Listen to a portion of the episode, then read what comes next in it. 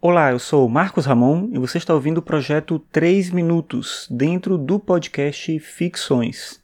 Você pode acessar o Ficções em marcosramon.net barra ficções. Lá tem um link para o meu blog também, onde você pode ler os meus textos.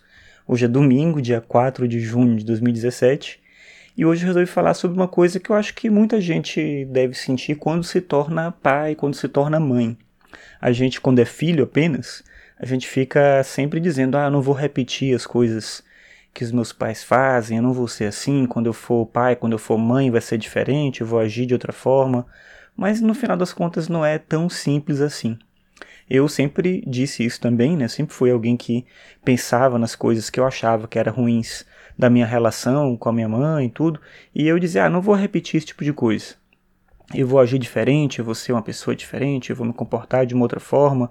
A mesma coisa em relação a tudo aquilo que eu sentia em relação ao meu pai. Eu falei minha mãe primeiro porque eu vivi com a minha mãe, meus pais se separaram muito cedo, então eu convivi muito pouco com meu pai. Mas a minha mãe sempre foi minha referência, então para tudo, inclusive para aquilo que eu dizia que ia negar. Mas aí hoje, agora, sendo pai, eu percebo o contrário disso. Hoje mesmo estava conversando com a minha esposa sobre isso. Uma coisa que quando a gente é criança, quando a gente é adolescente, a gente reclama muito é que os nossos pais não entendem aquilo que a gente gosta, não entendem as coisas que a gente gosta, as coisas que a gente aprecia. A gente não consegue conversar com eles, eles tendem a reclamar de tudo, dizer que as coisas é, das crianças, né, dos jovens são ruins e que na época deles é que era bom e não sei o que, que é terrível e tal. E aí, como eu falei, quando a gente é filho, a gente passa por tudo isso e fala, ah, quando eu for pai, quando eu for mãe, eu não vou agir assim. Mas eu estou fazendo exatamente isso, de vez em quando, e aí como eu estava falando antes, né, minha esposa hoje estava conversando comigo sobre isso. De vez em quando eu me paro assim, observando meu filho, eu vejo ele vendo um vídeo, ou ouvindo uma música, ou fazendo alguma coisa, jogando um jogo, querendo comprar um jogo, alguma coisa que eu não gosto, que eu não aprovo, que eu não acho bacana.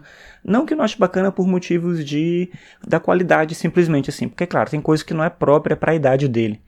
E aí tudo bem, né? Uma coisa que não é própria para ele, eu não vou deixar ele comprar, não vou deixar ele ver, eu, eu fico acompanhando isso, a minha esposa, a gente acompanha bem isso. Mas tem coisas que não é isso, não é esse o caso. É só porque eu não gosto mesmo, eu acho chato, eu acho desinteressante. E aí eu fico reclamando, eu fico apontando, eu fico mostrando os erros, eu fico mostrando as falhas do meu ponto de vista, né? Porque ele não vê da mesma maneira.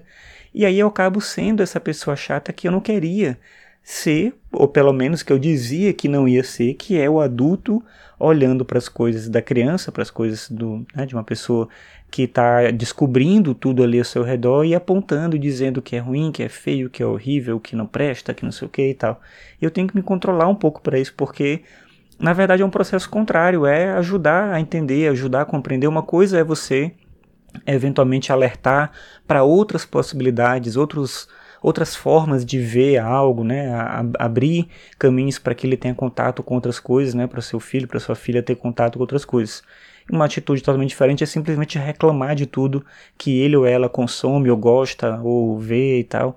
E eu estou me tornando meio assim. Eu estou me tornando uma reprodução de tudo aquilo que eu sempre reclamei. E isso é terrível. Tomara que com você não seja assim. Eu estou me esforçando, vou me esforçar cada vez mais para não seguir nesse caminho. Vamos ver se dá certo.